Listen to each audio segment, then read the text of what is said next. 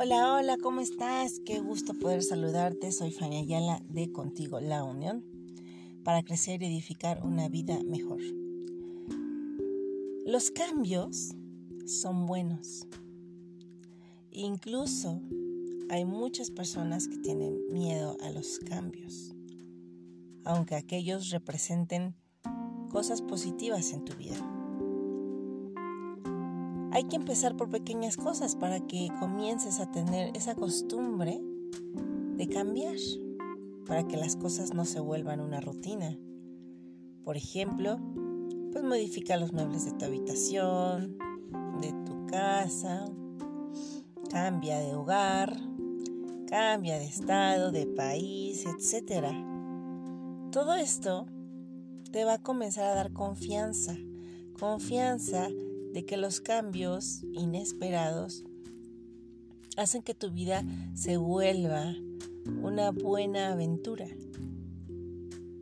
y no entres en una zona de comodidad y de confort. Eso es bueno, los cambios son buenos, así es que acéptalos y pídelos a Dios. El hecho de que tú pidas un cambio no quiere decir que vas a quitarte la paz. Dios en tu corazón te va a otorgar esa tranquilidad y esa dicha, sobre todo esa plenitud, aun a pesar de los cambios que vengan en tu vida.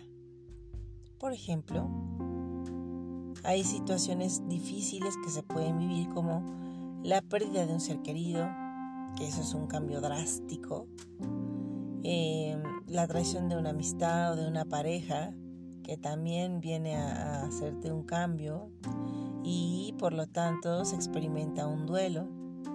Por eso muchas personas tienen miedo a los cambios. Cambio, por ejemplo, de trabajo porque te corren.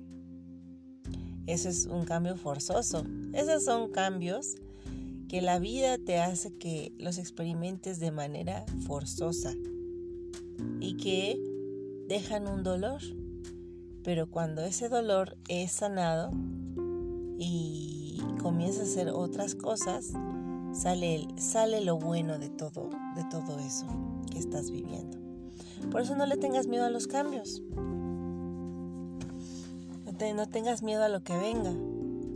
Muchas cosas experimentarán después de todo lo que vivas, pero definitivamente sé que aprenderás.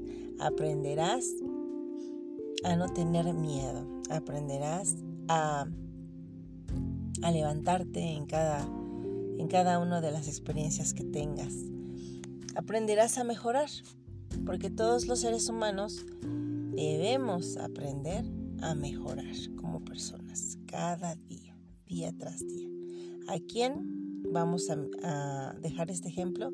A nuestros hijos, a la familia, a las personas de nuestro alrededor, pero sobre todo a Dios. Así es que esos cambios que sean para bien y si los estás pensando mucho, ya no lo pienses más. Hazlo. Que Dios te bendiga.